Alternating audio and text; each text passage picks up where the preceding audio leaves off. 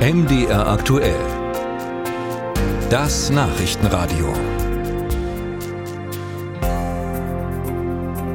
Heizen mit Fernwärme. Das gilt gemeinhin als komfortabel und umweltschonend und deshalb will die Politik Fernwärmenetze in den Städten und Gemeinden klimaneutral umbauen bis zum Jahr 2040.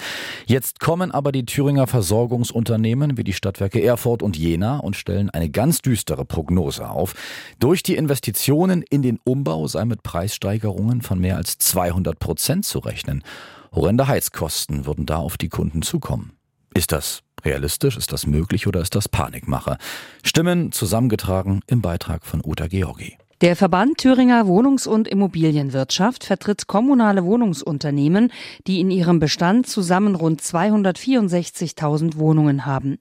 Hier könnten die Heizkosten für eine Durchschnittswohnung mit 60 Quadratmetern von derzeit 65 Euro monatlich auf bis zu 250 Euro im Monat steigen. Den Grund beschreibt Vorstand Frank Emrich, den wir im Zug erreichen. Die Kostenprognosen der Energieversorger haben zur Grundlage die Investitionen, die die Fernwärmeversorger tätigen müssen, um von Gas auf erneuerbare Energien umzustellen und dann auch die Kosten für die Ertüchtigung der Verteilnetze. Diese Netze enden vor den Wohngebäuden. Dazu kommt, dass die Preisprognosen aus dem Jahr 2020-21 stammen. Insofern die Entwicklung, die Inflation, die seitdem stattgefunden hat, natürlich noch draufgerechnet werden muss. Der Verband rechnet fürs Umrüsten allein innerhalb der Wohngebäude mit zwei Milliarden Euro. Hinzu kämen Umbaukosten der Netze durch die Energieversorger von circa 1,1 Milliarden Euro.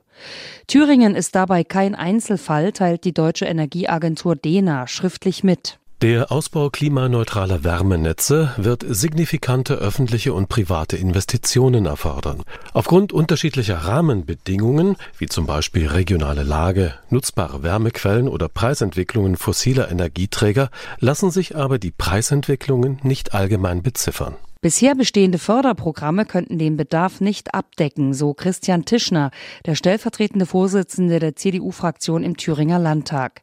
Tischner kritisiert auch, dass das Gesetz zur kommunalen Wärmeplanung auf sich warten lasse. Also ich bin da sehr eng im Austausch mit verschiedenen Stadtwerken und die sagen, dass es momentan eine absolute Katastrophe ist, dass man in Berlin den ersten Schritt vor dem zweiten setzt, nämlich dass man sagt, ihr müsst jetzt alle eure Netze umstellen, aber wie man im Grunde den einzelnen Firmen in Unternehmen hilft, das wird nicht gesagt, beziehungsweise man verweist auf Programme, die aber finanziell bei weitem nicht ausreichen. Dass die kommunalen Energieversorger für die Umrüstung der Fernwärmenetze staatliche Förderung brauchen, bestätigt auch der Bundesverband der Energie- und Wasserwirtschaft BDEW.